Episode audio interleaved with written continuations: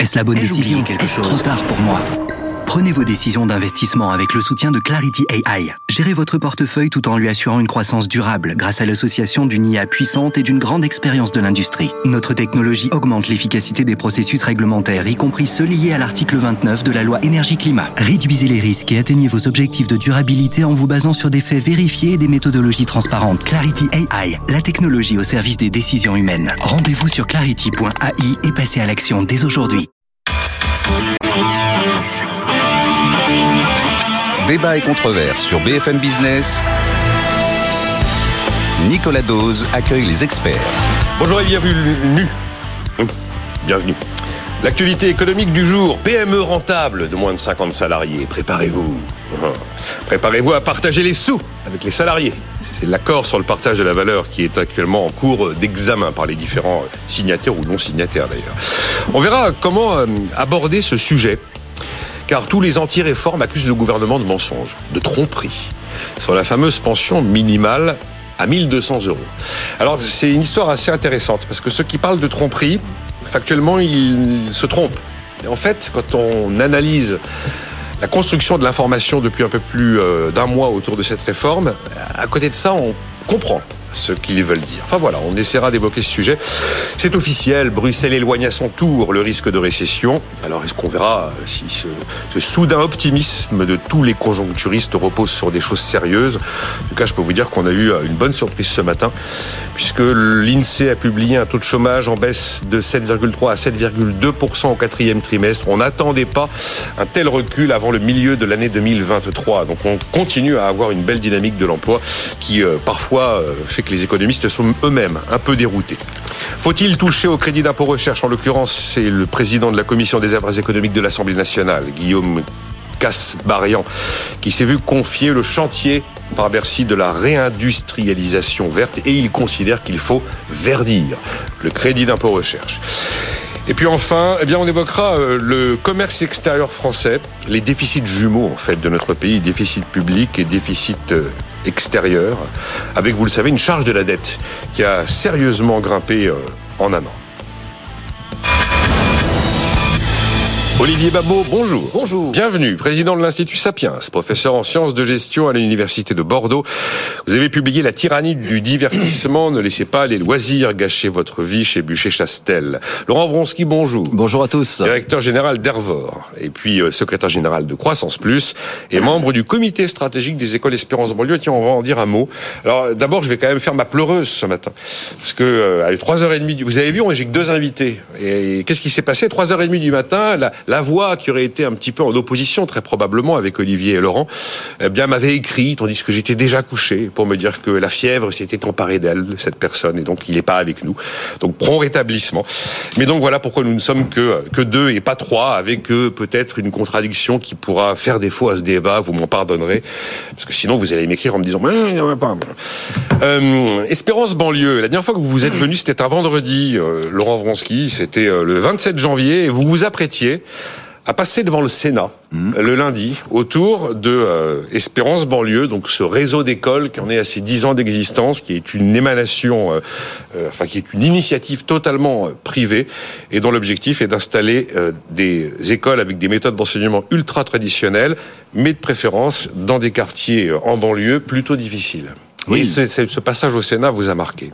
Oui, c'est une. Euh, en plus, euh, il y a une concomitance avec les, les, les 10 années euh, d'Espérance banlieue et sans doute l'ouverture de notre 18e école en 2023 à Bordeaux. et donc pour nous, c'est vraiment une marque de reconnaissance de la part du pays sur un effort qui est complètement entrepreneurial, qui est complètement privé, qui est une réponse à un problème de société. Aujourd'hui, l'éducation est un des, des rares thèmes qu'on a un petit peu abordé dans les dans les campagnes présidentielles. Il y a, il y a un vrai souci et nous apportons une réponse et on ne va que dans les quartiers où globalement la République a fini, euh, d'exister. Et donc nous puisons dans le patrimoine national, je veux dire qu'on a, on a, on a rien inventé. Enfin, on incorpore aujourd'hui d'autres méthodes mondiales qui ont fait leurs preuves, mais on puise dans le patrimoine national français euh, pour euh, prendre nos élèves et leur donner deux choses une éducation et également leur expliquer ce qu'est qu'être français. C'est-à-dire qu'être français, c'est pas juste avoir un bout de papier où il y a marqué République française. Donc on les éduque, on leur donne tous les codes et on les forme. Et donc ça a été pour nous un moment, très important au Sénat parce que ce colloque réunissait euh, toutes les toutes les personnes qui qui comptent dans le monde de l'éducation. Enfin, on était limité par le nombre et donc on a pu faire du best practice, c'est-à-dire qu'on a on a on a eu dans un climat extrêmement bienveillant toute une série d'échanges sur ce que 10 ans, 17 écoles, des, des centaines et des centaines d'élèves nous ont appris et donc ça nous permet de restituer pour essayer de d'allumer une petite étincelle pour qu'au niveau du pays, on puisse se pivoter à 180 degrés. Les, euh, vous prenez les élèves de quelle classe à quelle classe déjà CP jusqu'à la troisième. CP jusqu'à la troisième. Ah, en 10 ans, vous avez vu passer euh, presque une génération. Absolument, on commence à avoir les anciens. Et je rappelle que Espérance Banlieue est financée à plus de 90% par euh, des donations privées. Donc il faut aussi...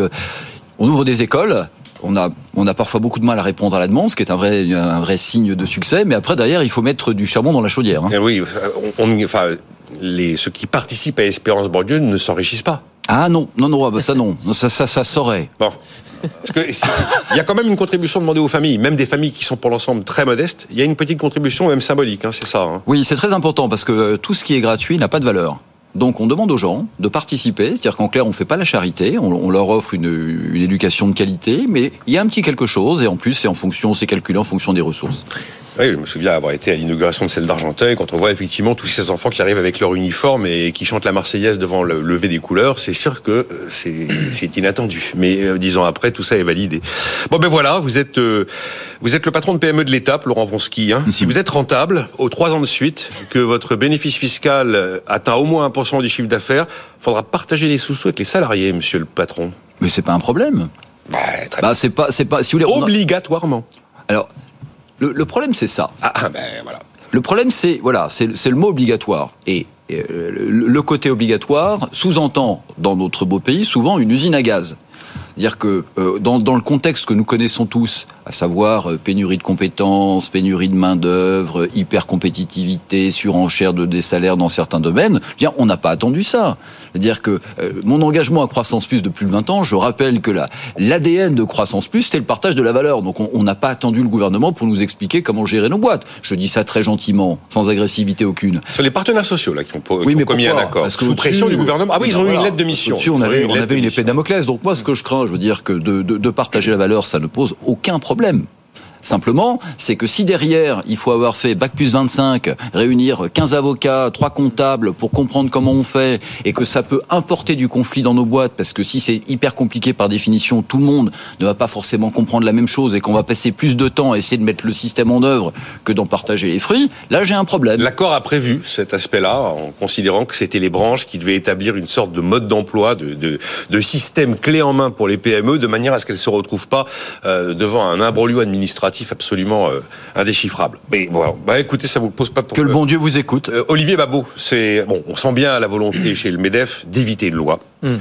d'éviter une loi one size fits all comme euh, les, généralement les pouvoirs publics en ont l'habitude pour essayer de prendre les devants et de proposer quelque chose de vraiment opérationnel à tel point que probablement ça donnera l'objet, ça donnera, ça finira en accord signé par les partenaires sociaux. Vous dites que la solution trouvée est bonne, c'est la moins mauvaise. Comment vous la lisez Sachant que le mot dividende salarié n'apparaît plus nulle part. Absolument. C'est intéressant. La première chose à dire, c'est que tactiquement, c'est probablement une bonne idée, en effet, euh, essayer de, euh, pour euh, comme on dit, devancer l'appel, n'est-ce pas, et, éviter évidemment qu'une loi un peu plus incontrôlable, très souvent plus exigeante, et puis moins bien faite, parce qu'effectivement, ce euh, s'appuyer en s'appliquant à, toutes tous les cas, euh, ce soit voté. C'est la première chose. La deuxième chose, c'est en effet, comme, dit, euh, comme tu dis, il faut vraiment prendre en compte le coût de la procédure.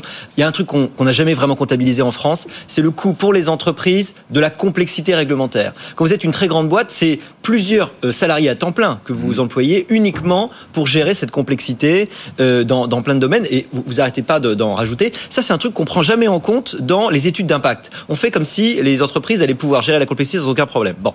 Et la troisième chose, bah, c'est euh, ce, ce, vrai, ce débat, il arrive pourquoi? Parce qu'il y a tout un débat sur le partage de la valeur ajoutée. Alors il faut quand même redire que quand vous regardez les chiffres sur le partage de la valeur ajoutée au niveau national, évidemment, ce sont des moyennes. Euh, on a un partage qui a progressé en faveur des salariés contre le capital euh, sur la longue durée depuis 1950. Ça c'est vrai. Enfin, on était environ 50% de la valeur ajoutée pour les salariés autrefois. On est aujourd'hui à environ 60%. Donc il y a, y a un progrès qui est réel. C'est-à-dire qu'il n'y a pas, contrairement à ce que certains peuvent suggérer, il n'y a pas de captation de la valeur ajoutée par le capital. Il n'y a pas de préemption, de phagocytage. Non, c'est pas du tout ce qui se passe. Alors après, il y a de l'intéressement de la participation. C'est déjà nécessaire. Enfin, c'est déjà obligatoire quand vous êtes une entreprise de, plus de donc 50 salariés. Euh, donc voilà, ça, ça existe déjà. Et puis, les entreprises n'ont pas attendu pour essayer euh, d'intéresser, euh, de, de faire que les gens soient intéressés à, aux résultats collectifs. Mais pour les très petites entreprises, il faut pas oublier pas que... concerné en dessous de en dessous de 11, on n'est pas oui, concerné. ah, hein. bah, jusqu'à 11, enfin, C'est les 11,49. Les 11,49.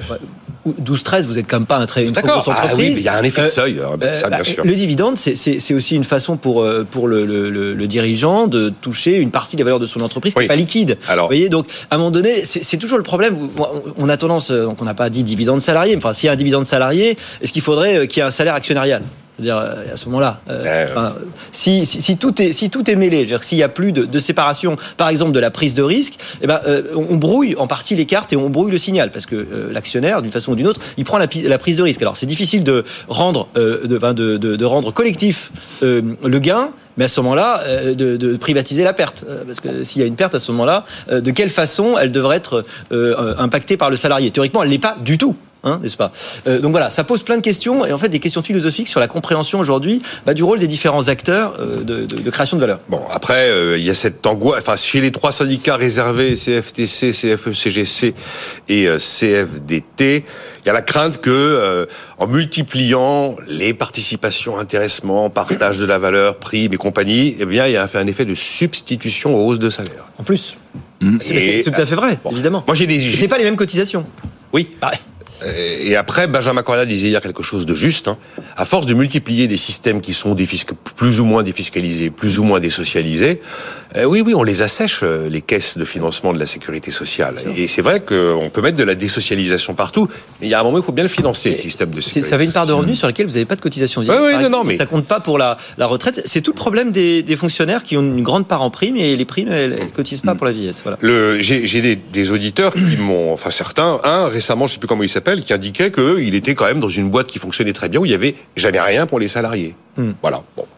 Eh ben, cette entreprise, si elle est entre 11 et 49 salariés, elle aura la contrainte cette fois-ci, avec le calcul que lui fournira la branche, de reverser quelque chose avec l'un des outils. Vous vouliez réagir Oui, je voulais juste préciser que euh, on, on ne peut pas, je veux dire, que comparer par exemple une start-up euh, qui, euh, par définition, démarre avec très peu de capital, ne peut pas payer des compétences euh, à la hauteur des valeurs du marché et donc distribue des actions gratuites. Alors tout le monde a ces images d'épinal où vous avez en clair la standardiste qui devient multimillionnaire au bout de 10 ans. Alors ça, c'est dans les films, hein, ça c'est dans les séries américaines. Alors oui, on a pour, pour une standardiste qui est devenue multimillionnaire, vous en avez 100 000, euh, qui, grosso modo, le papier ne vaut plus rien.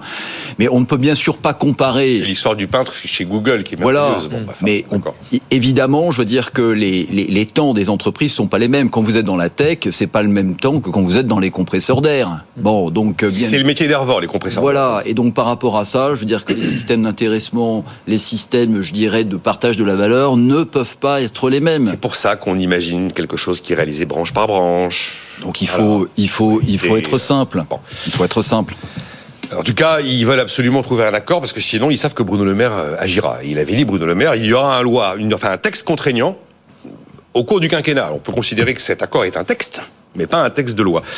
Hum, Est-ce que vous partagez le- l'incroyable euphorie du moment, euh, Olivier Babot? Alors, Il y a encore deux, trois mois, on- c'était Armageddon en 2023. On pensait que l'Amérique était pratiquement déjà en récession, que de toute façon la Fed allait complètement casser l'activité.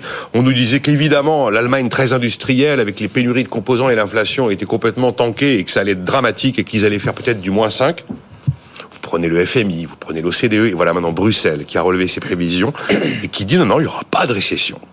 Donc il y a un- un- une volte-face quand même des conjoncturistes. Et puis ce matin, ah ben, l'INSEE qui publie le taux de chômage du quatrième trimestre. Voilà, moins 0,1. Alors c'est pas énorme, moins 0,1, mais ça fait quand même euh, 45 000 personnes de moins en un trimestre au chômage, selon le sens du Bureau international du travail. Ça n'est pas du tout comme ça que fonctionne Pôle emploi. Donc l'INSEE arrive à 2 200 000 personnes en France au chômage, selon le Bureau international du travail, quand la catégorie A de Pôle emploi est plutôt aux alentours des 3 millions. Et on a un taux de chômage au quatrième trimestre qui a reculé de 1 point par rapport à son niveau d'avant crise sanitaire, fin 2019. C'est un plus bas niveau depuis le premier trimestre 2008.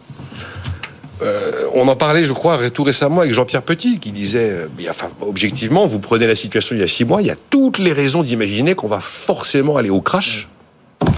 Et là, l'emploi, l'investissement, les intentions d'embauche, même le moral des chefs d'entreprise, les carnets de commandes, le, il y a de quoi en perdre un peu son latin, Olivier. Je sais pas comment vous regardez cette situation. Ah on connaît le mot de Churchill, hein, euh, la prévision économique existe pour rendre les astrologues respectables. Donc encore une fois, oui, il faut bien peut-être faire un monde honorable. Moi je, faisais partie de ceux qui étaient très inquiets il y a, quelques mois parce qu'effectivement on regardait que les, prévisions n'arrêtaient pas de baisser, on les revoyait, on les revoyait à la baisse. Bon, déjà, il vaut mieux aller bien et pas savoir pourquoi qu'aller mal et savoir pourquoi. Donc déjà, bien, pas mal, pas mal. Non, mais euh... on va pas se plaindre, je veux dire. Bon, c'est déjà une bonne. Je suis résolument heureux. Laissez-moi dans mon ignorance. Hein. Je, ne sais, je, ne sais, pas pourquoi. toutes ces choses nous échappent. Feignons d'en être les organisateurs. Oui, oui, oui, exactement. C'est très, Alors, nous, on n'a rien organisé. Alors, qu'est-ce qu'on peut dire? Ah, Parce qu'il y a les marchés aussi qui sont, qui sont quand même encore extrêmement bien orientés après une année terrible en 2022. Il y a eu un dressement qui fait que euh, ils n'ont pas totalement effacé les pertes la plupart du temps, mais enfin quand même on est on est extrêmement bien orienté. Alors est-ce que on n'avait pas à cause de l'inflation anticipé déjà des hausses très très fortes de taux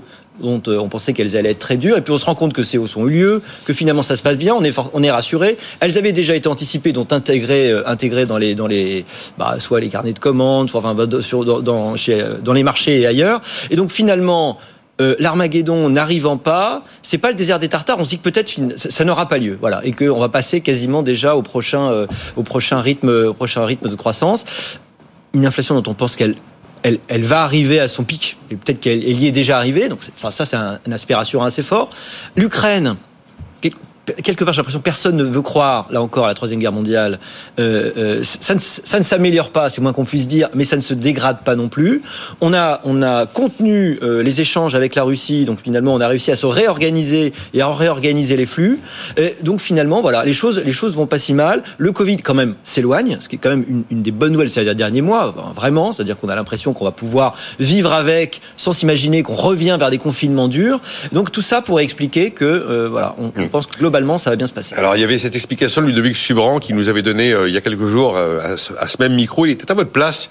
Il avait un peu douché les, les espoirs d'une vie meilleure 2023-2024. Il disait, non, arrêtez de rêver, on est tout simplement en train de vivre la queue de comète des quoi qu'il en coûte quand on a mis autant d'argent dans le système.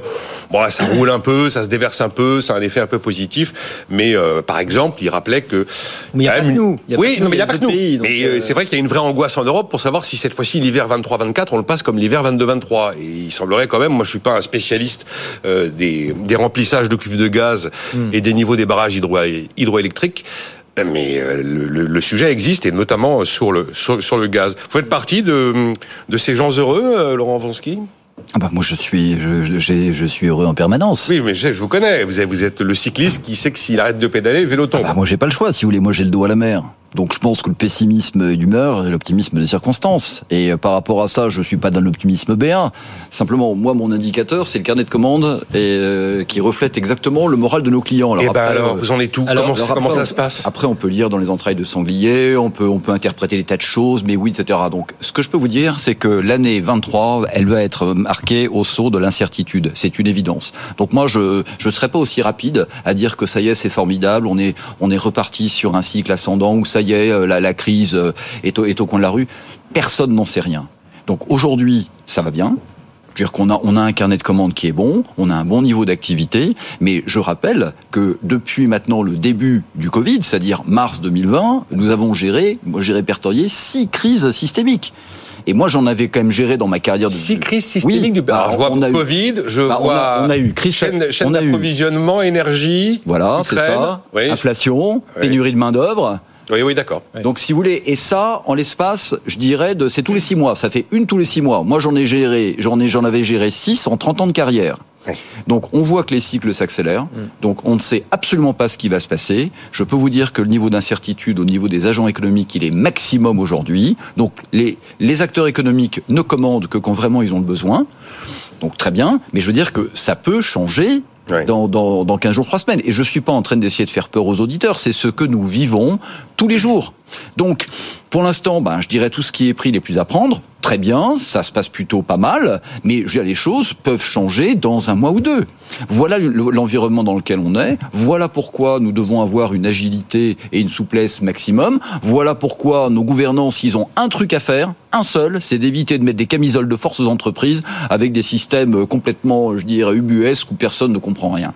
Donc, je pense qu'on va rentrer dans une période de turbulence importante, où on va avoir des descentes d'altitude et des montées d'altitude très rapides, très courtes, et pour ça, il faut pouvoir planer, il faut pouvoir être extrêmement souple. Moi, je me suis fait une réflexion, je sais pas ce qu'elle vaut, euh, qui n'a absolument aucune valeur académique, qui ne relève absolument pas de l'observation économique d'ailleurs. C'est que euh, euh, on sait que l'être humain est capable de finalement de s'adapter à des situations extrêmes, même alors que même lui pouvait l'ignorer et, et pouvait en douter.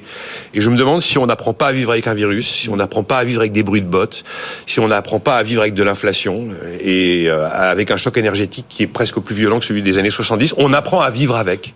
Mais vous, avez- vous avez raison. Et, Alors, et là, c'est de la sub- c'est d'une subjectivité totale, ce que je dis. hein. mais attention, je veux dire, il y a apprendre à vivre avec et il y a occulter.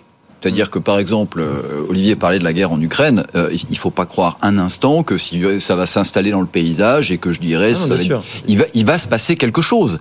On, on- on- on ne sait pas quoi, mais je veux dire que le jour où ça se passe, ça sera forcément quelque chose de grave. Bon, la- la- toute la question, c'est quand? Timing is everything, n'est-ce pas? Bah, ce qui est frappant, c'est que en reprenant toute la moisson des derniers indicateurs de conjoncture, euh, tout ce qu'on avait imaginé à horizon 6 mois, 8 mois arrive beaucoup plus tôt, l'inversion des pics d'inflation. Là, l'INSEE pensait qu'on aurait eu une baisse du taux de chômage mi-2023. Eh bien, elle est intervenue au quatrième trimestre 2022. C'est quand même des gens sérieux. Finalement, tout est plus rapide. Mais- Même la reprise. je vais, je, je- je vais pas être l'avocat des, des économistes et des pronostiqueurs, mais si on vous avait dit que, je veux dire, dans les sociétés occidentales, on allait en clair confiner tout le monde, Ah, non. personne ne sortirait de chez soi euh, et que tout le monde allait se mettre au télétravail, jamais vous, vous l'auriez cru, moi le premier. Non, non, je pensais Donc- pas. Tout ce qui se passe depuis 5 ans, tout ce qui était impossible est devenu possible. Je pensais pas un jour voir euh, la rue de Rivoli en pleine journée, en pleine semaine, sans aucune voiture, en entendant les, les chants des oiseaux. Parce que c'est exactement ce à quoi j'avais assisté Madame Hidalgo, à l'époque. euh, Madame Hidalgo a quand même si Non, non, non, le terrain. hein. Non, non, non, mais c'est à l'époque des, c'est à l'époque des confinements, parce que j'étais journaliste non confiné, donc je sortais tous les jours. Il avait fait très très beau en plus, Oui. au début du confinement de mars 2020, à tel point que je rentrais à pied. Mm. C'est tellement plus agréable. Impressionnant. Et effectivement, je pensais pas vivre un truc pareil. On va marquer une pause. Dans un instant, on se retrouve autour de. Est-ce que vraiment on peut en vouloir à ceux qui considèrent avoir été trompés sur les 1200 euros? Vous allez voir, c'est. Il y a vraiment deux, façons de lire l'histoire. euh, parce que dans votre esprit qui vous nous écoutez, pensez-vous que c'est 1200 euros pour tous les retraités qui, sont, enfin, qui ont été payés au SMIC? Ou est-ce que vous avez vraiment compris la complexité de cette pension minimale? En tout cas, la façon dont ça a été perçu globalement par l'opinion, c'est que c'était 1200 pour tous. Et peut-être que le gouvernement a préféré mettre en avant le chiffre plus que la complexité du dispositif. À tout de suite.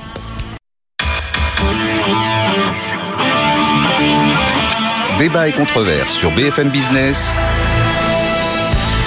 Nicolas Dose accueille les experts. Avec Olivier Babot, président de l'Institut Sapiens, professeur en sciences de gestion à l'Université de Bordeaux. Vous publiez La tyrannie du divertissement. Ne laissez pas les loisirs gâcher votre vie chez Bûcher Chastel. Je me suis dit que. Je ne sais pas si on, si on pourrait euh, mettre euh, l'histoire de la valeur travail à côté. de- Mais totalement, totalement. Mais totalement. À côté du travail, il y a le loisir. Laurent Vronsky, ah, l'époque du ministère du temps libre. Exactement. 1980. À une époque, la gauche s'intéressait à ce qu'on faisait de son temps libre, et c'était même le cas du Front populaire, et même le cas avant, parce qu'on savait qu'il y a de l'aliénation dans le travail, comme il peut y en avoir dans le loisir. Je sais plus là qui nous a sorti le droit à la paresse. C'était qui déjà Je sais plus qui J'ai oublié. Laurent Vronsky, directeur général d'Hervor, secrétaire général de Croissance Plus, qui donc avait effectivement inventé les fameux BSPCE en termes de partage de la Absolument. valeur, les bons de souscription de créateurs d'entreprise. c'est Mm, ça, hein C'est ça, ça existe toujours. hein. bien sûr. Vous êtes battu pour les garder. hein. Ah bah ça c'était à à chaque, euh, j'oserais dire à chaque quinquennat il faut qu'on tripatouille donc il faut toujours qu'on reste là-dessus. Là, il y a le CIR qui risque de revenir euh, dans l'actualité. On pourra peut-être en dire un mot. Le crédit d'impôt recherche. Qu'il faut le ver- On veut tout verdir aujourd'hui. Mm. La BCE doit être verte, le CIR doit être vert. Si on verdit le CIR, il n'y a plus d'argent pour la santé. hein. Il y a pas mal de chimie quand même dans la pharma. Hum, membre du comité stratégique de des écoles Espérance banlieue. Réaction. Euh, Adémar, bonjour. Je suis auditeur de votre émission délégué du personnel dans mon entreprise. On a une société séparée avec les fonctions support pour éviter les seuils des 50. Ma direction fait Oui. tout pour donner le minimum. Bah oui. Bon, voilà. euh, Je, je peux répondre à ça? Bah, si vous voulez, Laurent, je regardais ce qu'il y avait d'autre, parce qu'il y a pas mal de trucs. La lucidité de Laurent Vronsky est remarquable, écrit Richard. Gentil. Mais- Ouais, voilà. Euh, je, je, vais, je, vais, répondre au délégué du personnel. Il y a, il y a, il y a autant d'entreprises que de stratégies d'entreprise. Je veux dire, vous avez des, vous avez des sociétés où c'est où effectivement on a des exemples comme ça. Euh, on peut aussi imaginer euh, l'impact désastreux sur euh, le moral des, des gens qui composent cette équipe et sur le message que vous envoyez à vos collaborateurs. Mmh. Malheureusement, c'est des décisions de, de management. Simplement, si vous voulez, moi, ce que je défends, c'est que je dis qu'il y a 90% des gens qui roulent à 130 sur l'autoroute, il y en a toujours 10% qui vont rouler à 140 et qu'il ne faut pas imposer aux 90% qui suivent la loi des lois extrêmement contraignantes parce qu'il y en a 10% qui respectent pas la loi. Donc, ce qu'il dit est parfaitement exact. Je veux dire que, mais c'est le, le choix de cette entreprise. Simplement, je suis toujours partisan de donner une boîte à outils avec plusieurs outils qui puissent permettre aux entreprises d'épouser le terrain en fonction de leur cycle, en fonction de leur marché, pour pouvoir, je dirais, rétribuer et partager la valeur. Mais le costume à taille unique, c'est toujours une catastrophe. Les effets de seuil avec les effets d'aubaine, c'est toujours une catastrophe. Et en ce moment, je le répète, on a besoin de souplesse. La, partie n'est pas terminée. Les 1200 euros, euh, c'est étonnant parce que rien, il n'y a rien de neuf sur le texte concernant ces 1200 euros depuis plus d'un mois. Mais là, depuis 2, 3, 4 jours, alors c'est la bronca, c'est un mensonge, dit la CGT, une tromperie sur la marchandise pour Sébastien Chenu du Rassemblement National. C'est une fable pour Olivier Faure et tous dénoncent le fait que la pension de retraite minimum à 1200 euros brut ne profitera pas à tout le monde. Ici même, le 19 janvier, à la question, y aura-t-il un minimum de gens qui profiteront des 1200 euros? On avait clairement expliqué que ce serait le cas, qu'il y en aurait très peu, mmh. car on a généralement mis en avant le chiffre, 1200 euros. Ensuite, est venu s'inviter le, débat pour savoir si c'était les nouveaux retraités et les retraités actuels, et on en est resté là. Mais dans le texte est écrit noir sur blanc que c'est pour une carrière complète pour quelqu'un qui a été payé aux alentours du SMIC. Dans le texte. Alors c'est vrai que les chaînes d'infos, elles ont des bandeaux, euh, là, elles ont un rectangle bleu avec euh, alors nous on s'autorise sur BFM Business beaucoup beaucoup plus de mots. Vous voyez là actuellement il y a marqué euh, la réforme des retraites, pension minimale. On s'autorise plus de lignes, mais la plupart des chaînes d'infos c'est bam vous avez quatre mots et donc pension 1200 euros pour tous. Il n'y avait plus de place pour pour une carrière complète. Après en plus quand on va voir la mécanique de construction de la pension minimale c'est sûr que là, euh, comme dirait Laurent Vronsky, ça donnerait mal à la tête à une aspirine. Parce qu'en fait, la mesure... Non, non, mais la mesure du gouvernement... Oui, je prends le temps puisqu'on est que trois. La mesure du gouvernement euh, consiste absolument pas à créer une pension minimale à 1200 euros garantie. La mesure du gouvernement consiste à augmenter de 100 euros le MICO, le minimum contributif, qui passe du coup à, 3, à 847 euros. S'ajoute au MICO de 847 euros la retraite complémentaire, qui, dans sa globalité en moyenne, est estimé plus les 847 euros à quelque chose devant nous conduire à 1200 euros brut. Et pour ça, il faudra avoir été payé autour du SMIC et avoir eu une carrière complète. Eh ben voilà, patatras. Les choses ne se sont pas inscrites vraiment comme ça dans la communication du gouvernement, faut être honnête. Et puis même les médias, qui par simplicité, par raccourci, par refus de la complexité, ont préféré omettre la fin de la phrase. Donc l'Institut des politiques publiques a réalisé une étude indiquant que sur les 800 000 retraités qui arriveront, qui seront à la retraite en septembre prochain, date d'entrée en vigueur de cette pension minimale, 80 000 auront les 1200, 120 000 verront leur pension augmenter sans atteindre les 1200. Et sur les retraités actuels qui pourront prétendre à une pension revalorisée, ils sont à peu près 1 800 000, mais pour une partie d'entre eux, ce sera une revalorisation et pour une petite partie d'entre eux, ce sera atteindre les 1200 euros brut. Et les 1200 euros bruts, qui valent peu ou prou au net, car il y a peu de cotisations sur une pension de retraite, on sera à 1170 euros. Et tout ça sera indexé sur le SMIC. Je n'ai rien raconté de nouveau. Tout ce que je vous dis là aurait pu être raconté il y a deux semaines, un mois, un mois et demi. Mais il s'est passé quelque chose, Olivier Babot. Quand on dit tromperie sur la marchandise, je suis pas d'accord, mais je comprends qu'on le dise. Vous voyez, j'ai bon. Alors visiblement, le, le Mico a jeté un froid. Je voulais faire la Sans, sans jeu de mots. Hein. Je voulais faire justement- Ah oui, pardon, j'avais même pas capté le. J'avais préparé la blague Bah, de bien. 10 minutes, Joli. je voulais la sortir. Joli, voilà. joli, Bon, joli. Non, c'est pas mal, Bon, moi, j'ai envie de défendre le gouvernement sur ce coup-là. Parce que c'est- comment tu fais la communication sur un système aussi complexe que la retraite et sa réforme? Tu es forcément obligé, à un moment donné, de réduire un peu le nombre de mots. C'est pas que le problème des bandeaux, c'est le problème aussi de, de ce que tu peux dire quand tu es invité sur des plateaux, que tu essayes de présenter, qu'il y a plein de mesures, que parmi ces mesures, tu dis il y a 1200. Oui, Alors oui, je sais bien. Évidemment, il y a des gens qui avaient compris compris que c'était quelque part une sorte de minimum vieillesse, je peux même le vous le dire. Ils pensaient que c'était tout le monde allait toucher 1200 euros. Mais non, on, savait très bien, on été dit à plusieurs reprises, ça concerne des cas qui sont extrêmement précis. Le problème, c'est que les gens n'ont pas vraiment euh, envie de comprendre, je veux dire, dans le, landerneau médiatique, euh, toute la complexité, euh, aller voir en détail ce que ça veut dire, et donc très rapidement, ils reprennent le truc, et puis c'est un peu comme le téléphone arabe, à la fin, bah, c'est déformé, et ça devient un élément de langage hyper simplifié, et à tout d'un coup, qui, arrive au moment où on tombe de l'arbre, quand il y, en a un qui dit, eh, mais en fait, c'est pas exactement ce qu'on pensait. Mais bien sûr que c'est pas exactement ce qu'on pensait. Ça n'a jamais été dissimulé en même temps. Ça n'a jamais été caché. Voilà, le problème, c'est que on a un système d'une extrêmement grande complexité. Alors moi, je me dis, mais de plus en plus, finalement, le système à points, c'était peut-être pas mal. Pourquoi on fait pas la différence, en fait, entre la partie contributive et la partie redistributive dans les retraites? La partie contributive, c'est ce que vous allez toucher qui correspond exactement à vos cotisations. C'est le type de pension qui va en fonction bah, du nombre de points que vous avez euh, accumulés. Mmh. C'est vraiment ce que vous avez eu euh, parce que vous avez cotisé. Et puis il y a la partie redistributive parce qu'il y a la solidarité nationale et que des gens qui ont eu des retraites, euh, des, des, carrières hachées, les femmes parce qu'elles ont élevé des enfants, elles ont des bonifications. Donc là, vous avez une redistribution, il y a un peu d'argent qui est pris au système et qui vous est redonné. Le problème, c'est qu'aujourd'hui, on a totalement brouillé les cartes et en fait, on a suggéré aux gens qu'il n'y avait pas de rapport entre l'argent que vous avez mis dans le nourrin et ce que vous avez à la fin. Parce qu'on est dans un système tellement euh, socialisé, en fait, qu'on estime qu'il n'y a plus à avoir de rapport entre les deux, qu'il y a une sorte de minimum nécessaire, obligatoire, et que la retraite, ça correspond à ce minimum. Donc, pour moi, ça illustre justement cette incapacité de, de, la France à être, de, être clair sur les, les, les, parties de son système fiscal et de, et de solidarité. Il y a une la solidarité, euh, la retraite, c'est une solidarité avec soi-même qu'on fait pour soi-même quand on est plus vieux, mais il y a aussi, il y a aussi par ailleurs un système de redistribution les gens qui n'ont pas de retraite supplémentaire. La confusion avec le minimum vieillesse. Vous avez raison de le rappeler. Ça n'a rien à voir. Le minimum vieillesse, ah c'est un minima social qui n'est pas concerné par la réforme des retraites, qui s'appelle travailler nécessairement. Qui s'appelle l'ASPA, l'allocation de solidarité aux personnes âgées. Pour une personne âgée seule, c'est sous condition de ressources. Il faut être un peu en dessous, à peine au-dessus de 11 000 par an. Et c'est 961 euros pour un retraité seul et 1492 euros pour un couple. D'ailleurs, l'écart, faut reconnaître, entre la pension minimale de celui qui a travaillé toute sa vie hmm. et minimum vieillesse, bon, c'est toujours pareil de l'arbitrage entre le minima social et le fait d'aller travailler ou pas. Euh, moi, je suis, j'ai, J'entends très bien ce que vous dites, je connais l'histoire des plateaux télé, le timing est court, euh, beaucoup de gens ne vont s'informer qu'avec les débats télé. Et on peut pas en vouloir aux gens de pas prendre le temps d'aller ouvrir le texte de loi ou le texte de réforme et de se plonger dans des trucs qui sont parfois un peu euh, illisibles, dans des termes très très juridiques, pour comprendre. Voilà. Mais ça avait quand même été clairement dit. Après, euh, la communication du gouvernement a quand même été très ils se sont bien engouffrés sur euh, l'idée que s'installait dans les esprits le 1200 pour tous, mm.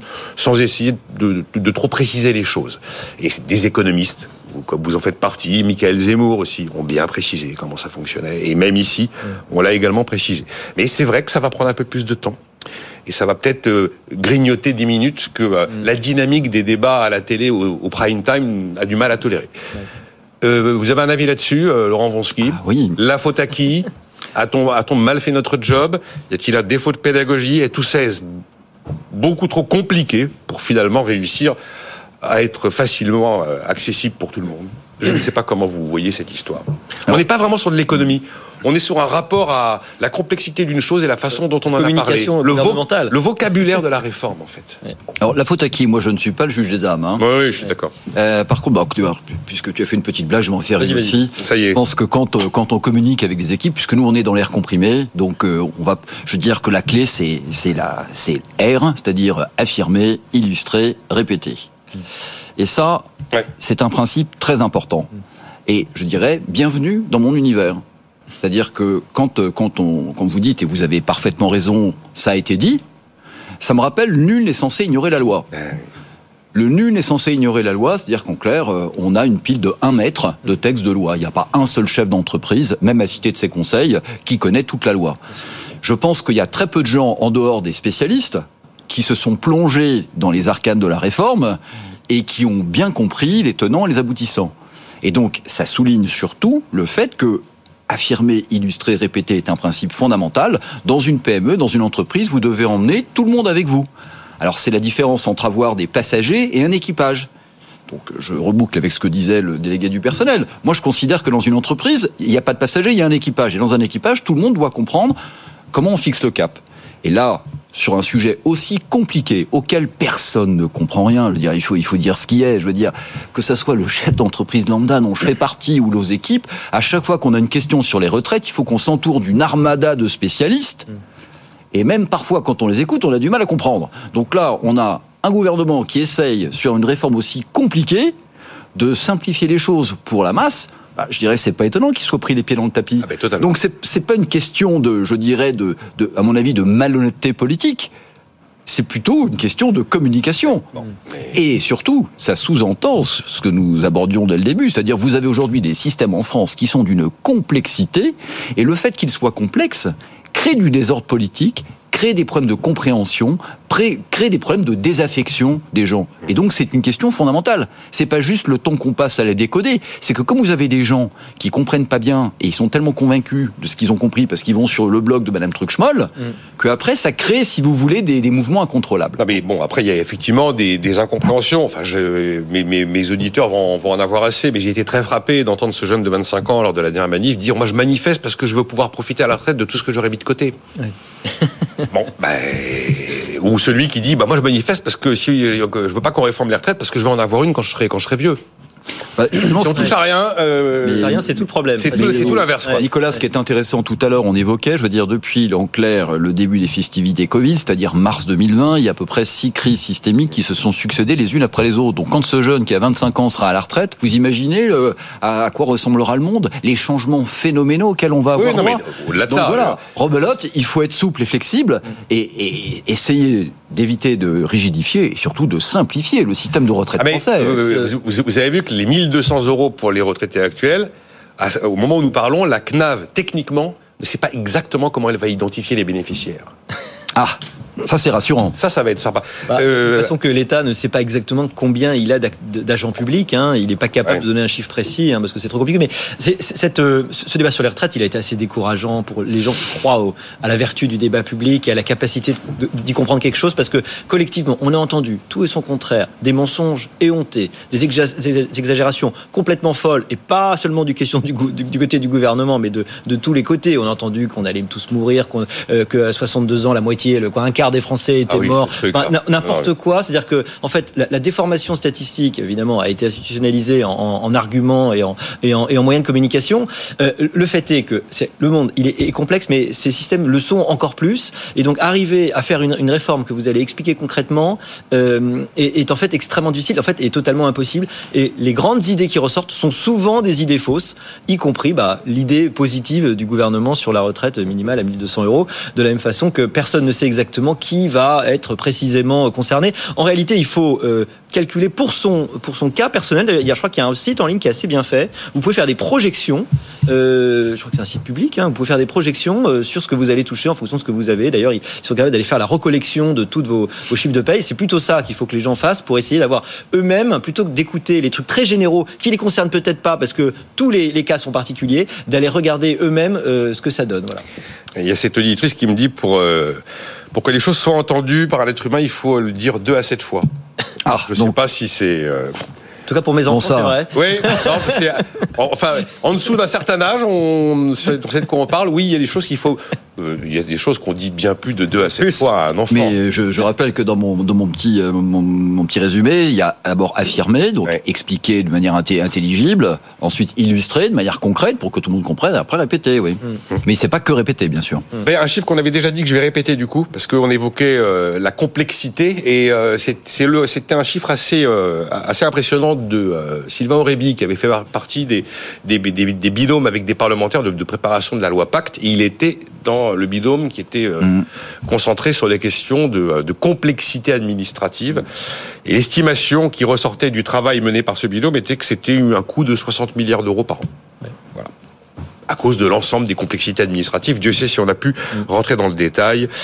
Euh... L'avantage, c'est que ça ruisselle un peu sur tous les conseils, euh, aides, oui, c'est, ah bah oui, ah bah... experts comptables. Il y, a une forme, il y a une forme de ruissellement. Enfin bon. Ah, mais de toute façon, à chaque fois que vous avez une loi, à chaque fois que vous avez une nouvelle contrainte, vous avez des professionnels. Et eh oui, qui en vivent. J'en ai, j'ai rencontré récemment des professionnels de, du, du RGPD.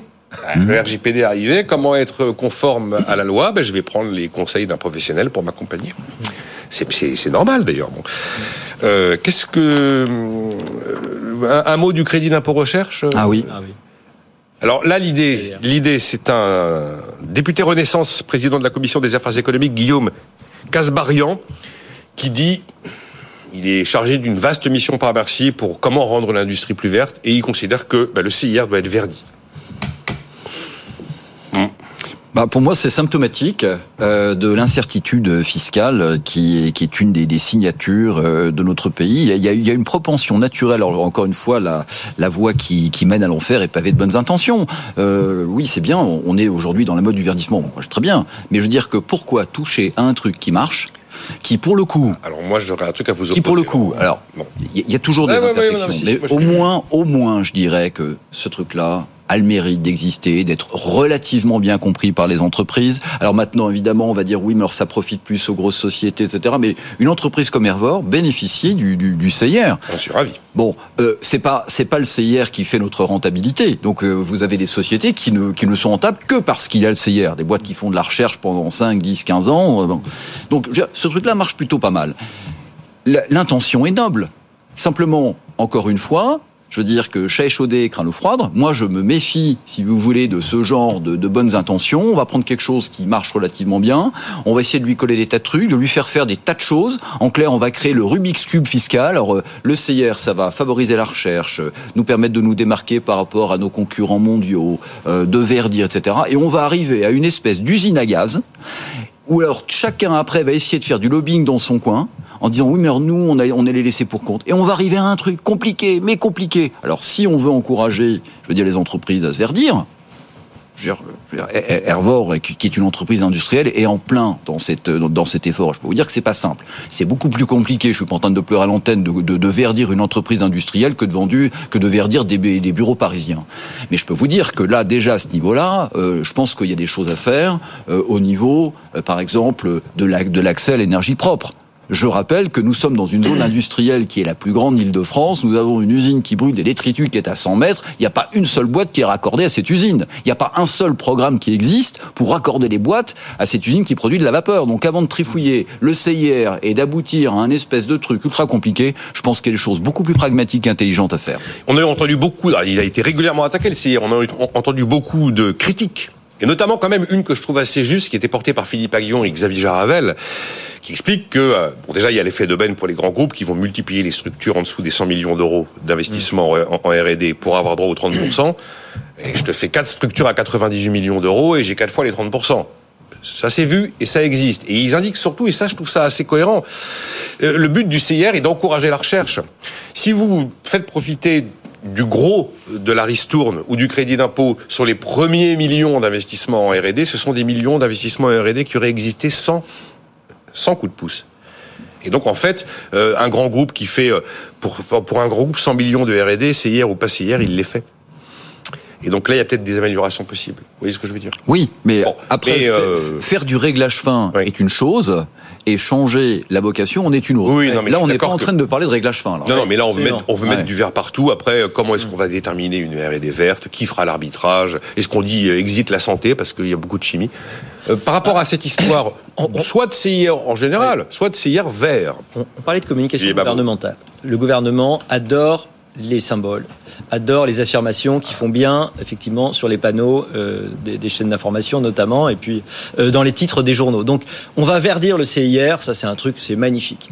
Le problème, comme toujours, effectivement, est dans le détail. Ne pas oublier que le CIR, malgré ses défauts, oui, des effets d'aubaine mmh. sur lesquels on peut travailler, ça c'est sûr. Enfin, l'idée, c'est qu'on a quand même un déficit de compétitivité. Pour l'améliorer, il faut innover. Pour innover, il faut aider les gens, il faut donner les bonnes incitations. Alors, verdir, c'est très bien. Est-ce que c'est une incitation différente? Est-ce que c'est des obligations est-ce que c'est des interdictions Parce que euh, euh, innover dans la défense, par exemple, euh, c'est intéressant, c'est pas totalement inutile par les temps qui courent. Innover dans, dans, la santé, les biotechnologies, c'est pas totalement vert, mais enfin c'est quand même intéressant. il faudrait pas que les priorités nous fassent oublier le fait que le monde est aussi plus complexe que ça et qu'il faut pouvoir financer plein de choses et ne pas essayer en permanence de fixer, de donner un symbole à un truc qui va, euh, qui va complexifier derrière, voire le rendre moins, moins, moins utile. On veut mettre moins, de la bonne conscience efficace. partout. Mmh. On veut toujours mettre de la bonne conscience partout. Le problème, c'est qu'on veut moraliser l'économie. Ah, oui, oui. On a 5 minutes 30. Euh, Bon, allez, on va dire un mot de, de, Nicolas Dufourc et de la BPI, parce que c'est un sujet que j'aime bien. Et puis, oh, j'étais vraiment, un matin, on a fait le débat avec Jean-Marc Daniel, j'étais totalement en opposition avec lui. Euh, donc, Nicolas Dufourc, vous le savez, a été confirmé pour un troisième mandat à la tête de BPI France par le Parlement. Ça fait dix ans que BPI existe. Moi, ma position est de dire que c'est un succès. Et je considère que BPI est une réussite. Euh, Qu'en pensez-vous, Laurent Wonski eh ben Moi, je partage votre avis. Ah, Et je partage votre avis non pas parce que je l'ai lu dans le journal, mais je partage votre avis parce que, parce que je l'ai vécu. Vous avez eu affaire à BPI Alors nous, on a eu affaire à BPI. Je veux dire que Hervor a fait partie euh, des, des entreprises d'Île-de-France qui ont été sélectionnées euh, pour participer à des accélérateurs industriels. Donc en clair, BPI a été mandaté par le gouvernement après le Covid, après la grande débâcle où la France ne savait plus fabriquer des masques, du gel, des respirateurs, qui sont des compresseurs bas de gamme. Hein. Donc là, on s'est dit, tiens, on va faire l'inventaire des entreprises qui ont un savoir-faire et on va essayer d'une part de les, de les maintenir en vie et puis deuxièmement d'acquérir certains savoirs pour essayer de rétablir la souveraineté industrielle de la France dans beaucoup de domaines. Donc BPI a été euh, a été mandaté entre autres euh, donc à, créer des, des, des, accélérateurs industriels et euh, donc je peux vous dire que nous on en a fait partie et c'est un programme absolument remarquable. Je veux dire que vous avez aujourd'hui des systèmes de soutien qui existent auprès de BPI qui sont absolument remarquables. Vous avez un pool de conseils qui permettent à des entreprises comme les nôtres. Nous on est une PME donc on n'a pas les mêmes moyens que les multinationales pour aller voir des grands cabinet d'avocats parisiens quand vous poussez la porte, ça vous coûte déjà 2000 euros. Mmh. Donc BPI a fait un travail de terrain qui est absolument remarquable que ce soit au niveau des financements, au niveau, au niveau des mises en relation, au niveau, je dirais, de la euh, de l'amélioration de la performance euh, des entreprises.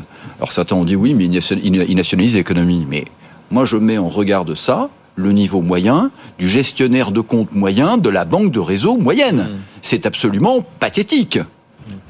Donc aujourd'hui, vous avez BPI qui fait un très bon boulot, Nicolas Dufour qui fait un boulot remarquable. Nos voisins outre-Atlantique, euh, faut pas rêver, hein, eux aussi, ils ont un État qui, euh, qui subventionne. Je veux dire que euh, SpaceX, tout le monde parle de SpaceX, mais excusez-moi, SpaceX, c'est un projet public mené par un entrepreneur. Mais derrière, c'est de l'argent public. Donc, encore une fois, ne cassons pas ce qui marche bien. BPI à une vraie action de terrain. Je peux vous dire que quand on va dans les salons internationaux, je n'ai jamais vu une seule banque de réseau française. Par contre, on a toujours BPI.